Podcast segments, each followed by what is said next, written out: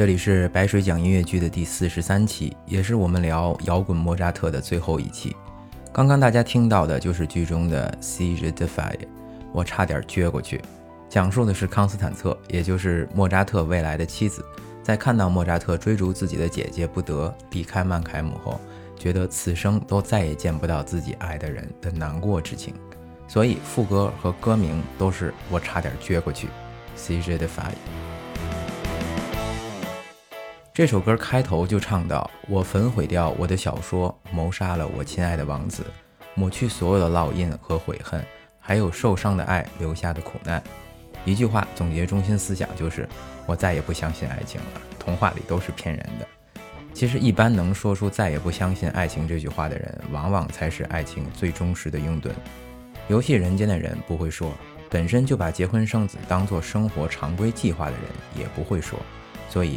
以后再听到“我再也不”开头的话，反着听就好了。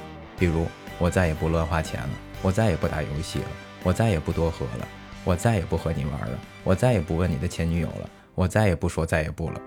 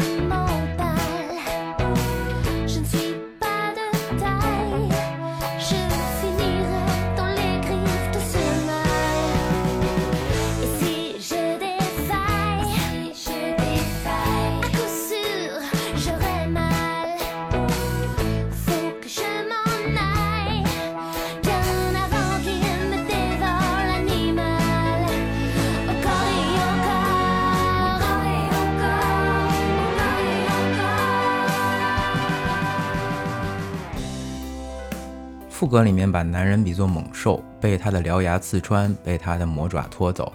在受过伤的女人眼中，男人不是渣渣就是蠢蛋，嗯，还有又渣又蠢的。比如最近热播的电视剧《三十而已》中，里面的好男人除了四岁的徐子言，就是上一辈关二女的老父亲，让人纳闷男人长大后变老前到底都经历了什么？梁有才渣，陈养愚蠢，徐放炮是又渣又蠢。似乎白马王子这个意象被时代的洪流冲得满身泥巴之后，只能走蠢渣或者耽美这两条路线了。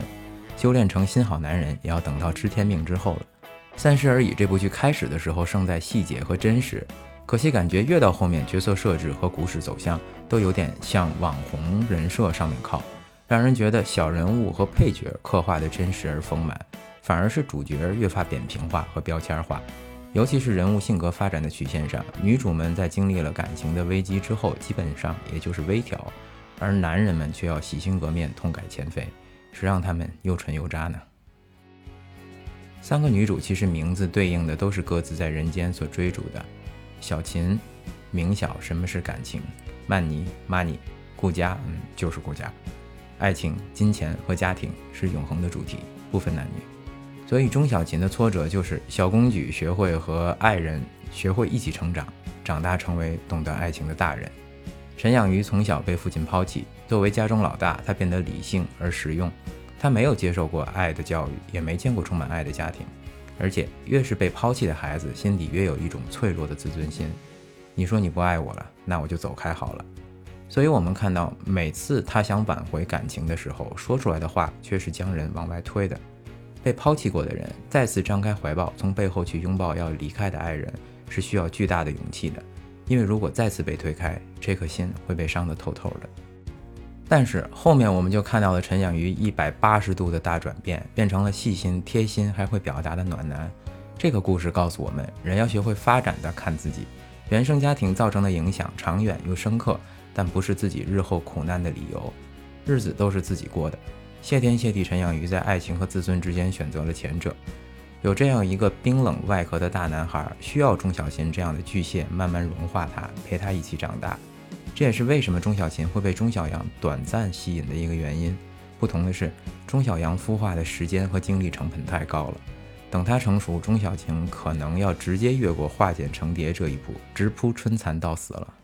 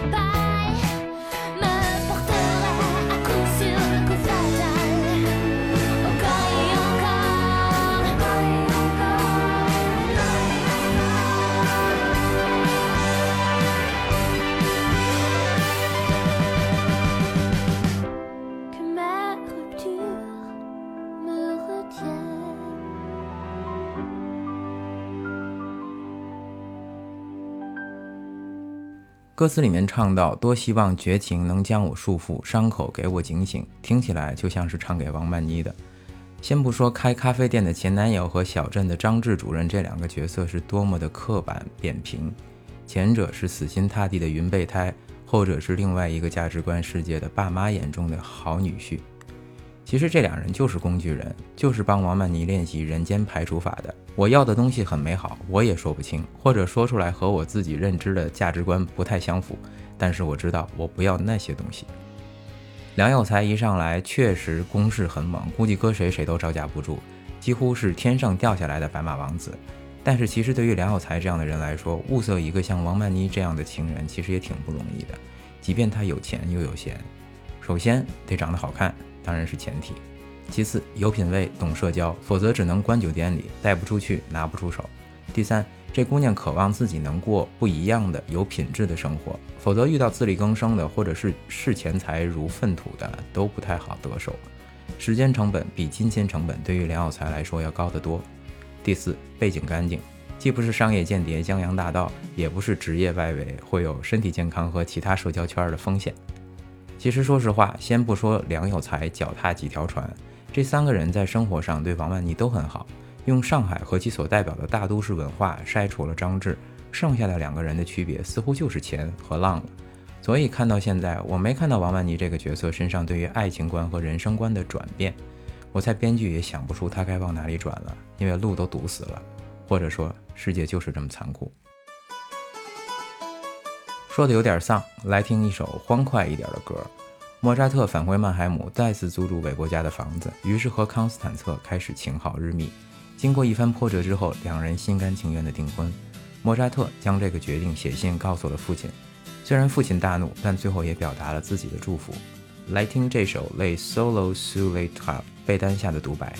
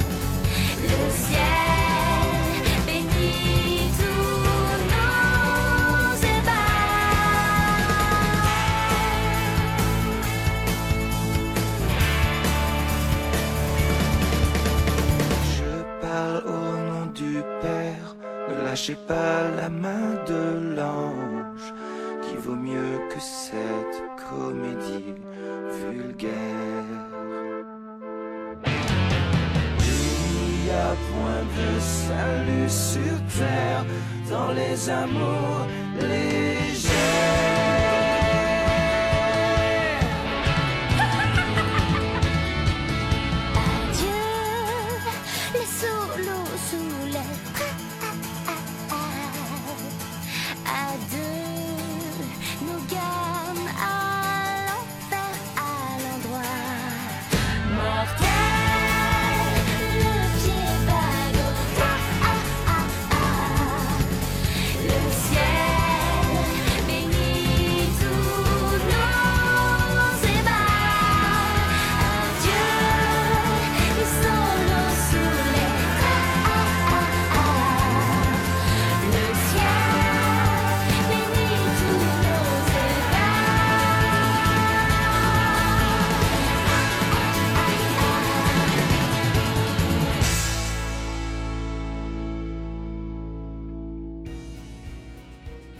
其实莫扎特的父亲一直不看好韦伯家的女儿，在他的心目中，自己的天才儿子应该配得上王公贵族的女儿的。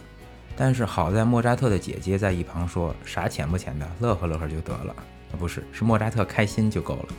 莫妈去世，莫爹身体又不好，鞭长莫及，最后只好送上祝福，说：“我以父之名告诫你，不要放开他的手。”就是说，如果爱，请深爱的意思。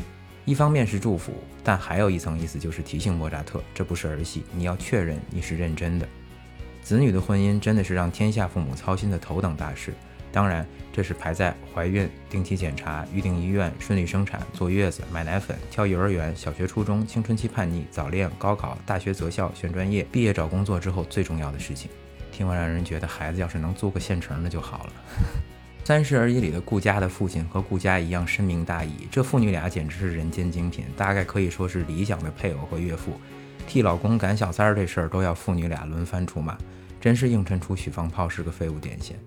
放着十项全能死心塌地的顾家和儿子，偏要为了自己那点小自尊去出轨。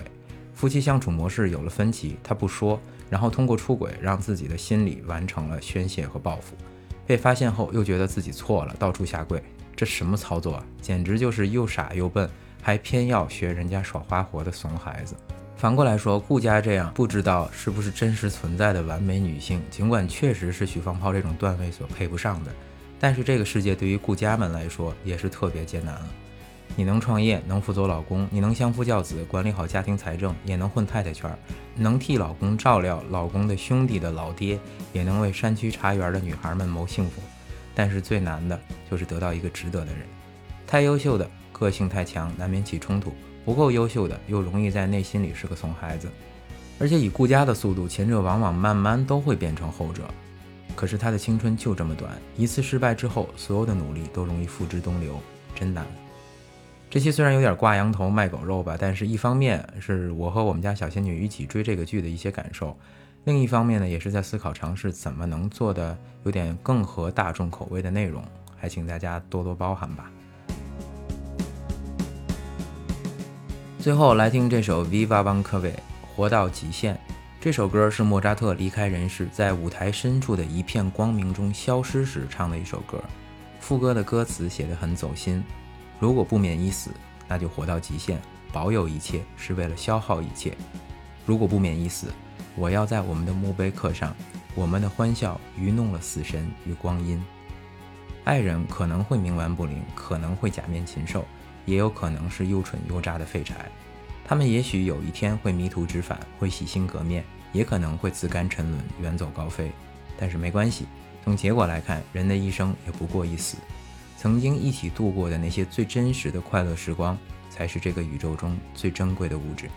就像莫扎特唱到的。在我们的墓碑上是这样的铭刻我们的欢笑愚弄了死神与光阴。白水讲音乐剧我们下期再见。